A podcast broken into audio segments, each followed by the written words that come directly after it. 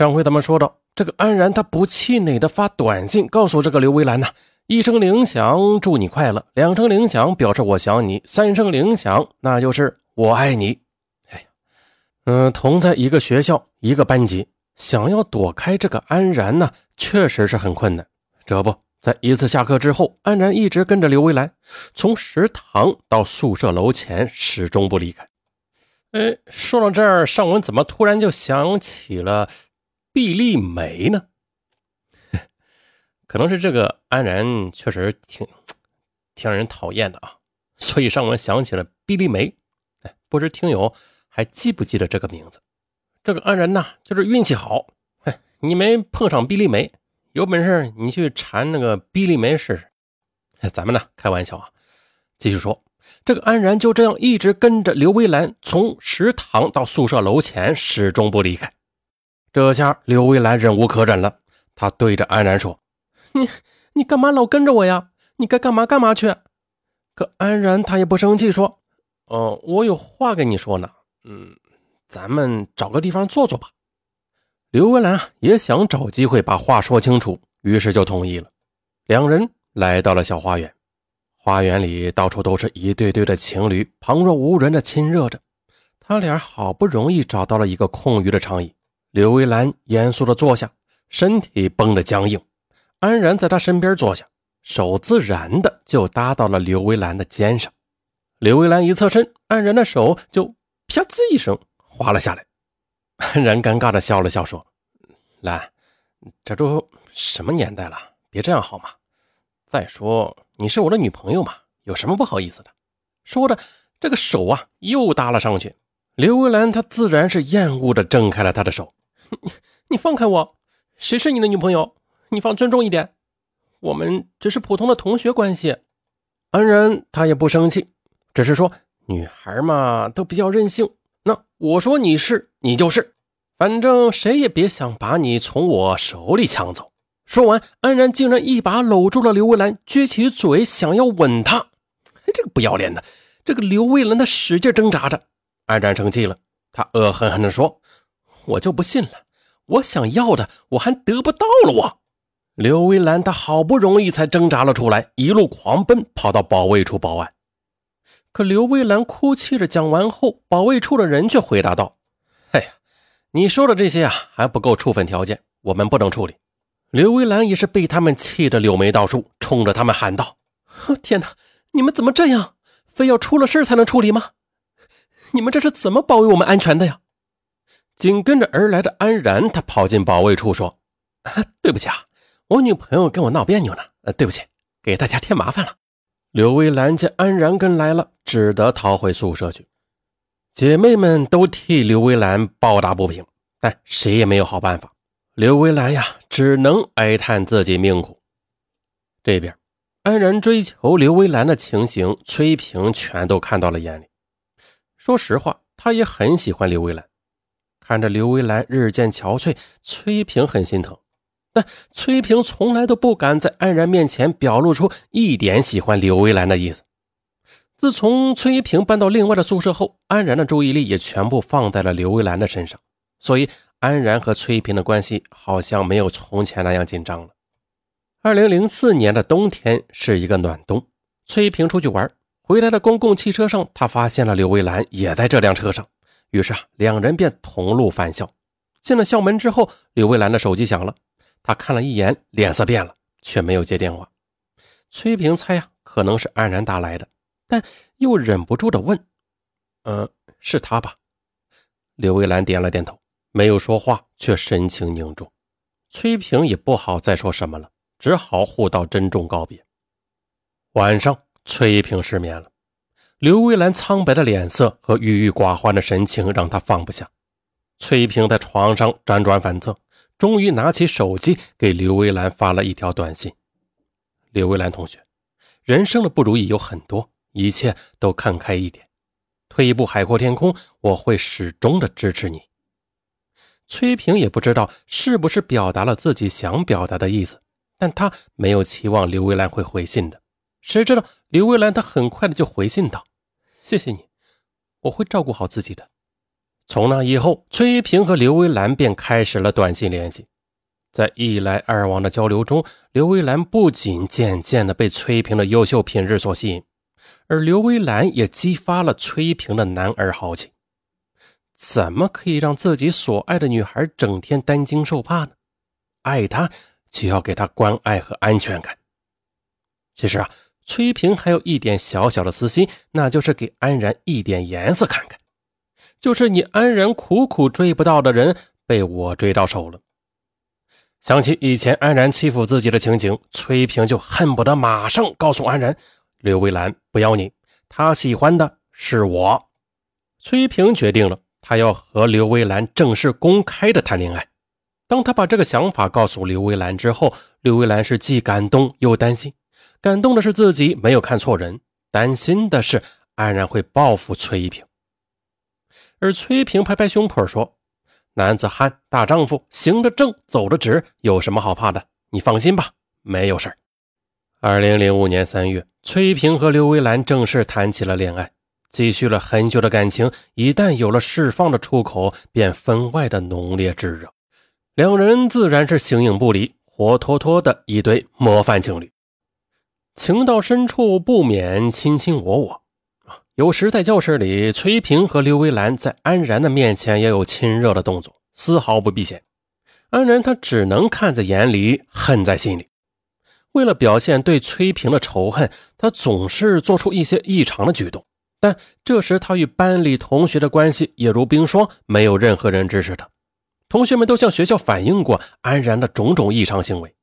联想到当时沸沸扬扬的马加爵一案，二零零四年十二月。二零零二级学生集体写了一封要求安然退学的信给学校，在信中，他们列举了安然的种种异常表现，比如解剖课不给动物打麻药，直接解剖，或者纠缠威胁女同学，再就是随意翻看别人的物品等等，希望学校能让安然退学。到了二零零五年春季实习的时候，同班是没有一个学生愿意跟安然住在一起。最后，安然一人被安排到了一间小平房。这些事儿对安然打击很大。半夜里，安然哭着给母亲打电话说：“妈妈，我好怕呀，就我一个人住在这里，他们怎么这么对我？我我以前都帮过他们呀，我真是心灰意冷。”因为安然的事儿，母亲也经常被叫到学校。安然的母亲当时也曾想啊，既然都已经这样了，干脆的这学期上完就不上了。可没想到，就在学期即将结束的时候，惨案发生了。案发后，警方竟然在安然的宿舍里边搜出了五把刀。安然的心绪一直不宁，同学们对他的孤立已经让他很难受，而刘微兰和崔一平谈恋爱的事实更让他的心情雪上加霜。安然一直想找机会跟崔一平摊牌，但说些什么他也没有想好。二零零五年六月二十四日晚，崔平去教学楼三楼的电话教室上网，安然也跟了过去。安然走来走去，心神不定，一会儿回宿舍，一会儿又回到电话教室，不知道自己到底该干些什么。安然冲了一个冷水澡后，决定找一个没有其他人的时机和崔平好好谈谈。他想让崔平知道自己很爱刘蔚兰。而且会一直等到刘薇兰回头的那一刻。第二天早上五点左右，安然就醒了。他本来打算利用九点前去做家教的这段时间去看看专业书，但是他又突然想起穿的白大褂脏了，就把白大褂放到了宿舍的一个粉色的塑料桶里，拿到四楼的水房泡上。然后安然想到啊，昨天在三层的电脑房用完电脑后可能没有关机。就又下了楼，到了三层的电脑房，想把机器关上。进了电脑房之后，安然看到崔平一个人坐在电脑房内的东墙处的一台电脑旁边用电脑。安然进屋时，崔平也看见了，但是两人没有说话。安然心想啊，这时候没有别人，正是跟崔平谈话的好时机。可安然正想走过去时，突然发现了，这自己光着膀子，穿着一条大短裤。脚上呢又是拖鞋，觉得自己这身装扮不够正式。安然不想让崔平瞧不起他，于是安然回了趟宿舍，换了一条浅蓝色的运动裤，一条深蓝色、前胸有大力水手的卡通图案的短袖圆领 T 恤衫，脚上穿了一双白色的袜子，鞋子是德国产的皮鞋。换完衣服后，安然将头发梳了一下，随后又想到，如果和他单独的谈，可能起不到感动他的目的，就想带着一把刀。在和他谈的过程中，用自伤的手段在他面前证明自己是真心爱刘维兰的。安然将平时做饭用的菜刀拿在手里，又带上了从网上订购的单刃匕首，别在了右后腰的皮带上。安然怕出门时被别人看见不好，他便从宿舍里随手拿了一个空的白色的塑料袋，将右手拿着的菜刀卷了起来。T 恤衫是放到了裤子外边。遮住了腰间的匕首之后，安然要出门的时候，又突然决定戴上医用的塑料手套。到了四楼，安然就把菜刀藏在了四楼楼梯的门后。当安然带着刀再次找到崔一平的时候，崔一平正埋头看电脑。安然就站在他面前说：“崔一平，我想跟你谈谈。”崔一平抬起头来对安然说：“啊，我和你没有什么好谈的，我现在没有时间。”安然有点生气，崔平，别跟你脸，你不要脸！今天咱们必须把话说清楚了，否则你别想走出这个门。崔一平啪的一声扔掉了鼠标，站起来大声的说道：“你想干什么？我告诉你，安然，我早就受够你了。要玩你自己玩吧，我没有功夫陪你玩。”说完就要往外走，而安然赶紧的拦住崔一平：“不行，你不能走！你要干嘛去？你是不是要去找他？”我不准你去找他。崔一平笑了笑，说道：“我就是要去找他。怎么，你记住了？可惜啊，刘微兰是我崔一平的女朋友。我想找就找，想抱就抱。”崔一平啊，他没有注意到安然的脸色已经变得很难看。他一边哈哈笑着，一边推开安然向门口走去。崔平最后几句话严重的刺激了安然，他已经无法控制自己的情绪了。安然马上追了出去，嘴里边喊着：“崔一平，你给我站住！”追到四楼平台时，安然拿起事先藏匿在四楼门后的菜刀，朝崔一平砍去。崔一平措手不及，顿时血流如注，菜刀掉在了地上。安然就用随身携带的尖刀去刺，这一过程持续了约十几分钟，直到崔一平身上留下了八十多刀，然后。安然仓皇地逃回了自己的宿舍。当晚，安然被警方带走。北大学子八十多刀杀死同学，立即在京城引起了巨大的轰动。安然杀人案很快的进入司法程序。北京市人民检察院以故意杀人罪向北京市第一中级人民法院提起公诉。在法庭上，面对公诉人的询问时，安然不是摇头就是点头。要不就从嘴里边蹦字儿，没有一句完整的话。他只在最后挤出一句：“我认罪。”其他的事情我不想说。二零零六年三月十四日，凑够了救命钱的安然的母亲就民事赔偿部分与崔平的家长达成了调解，安然赔偿死者崔平父母四十万元，崔家自愿撤诉。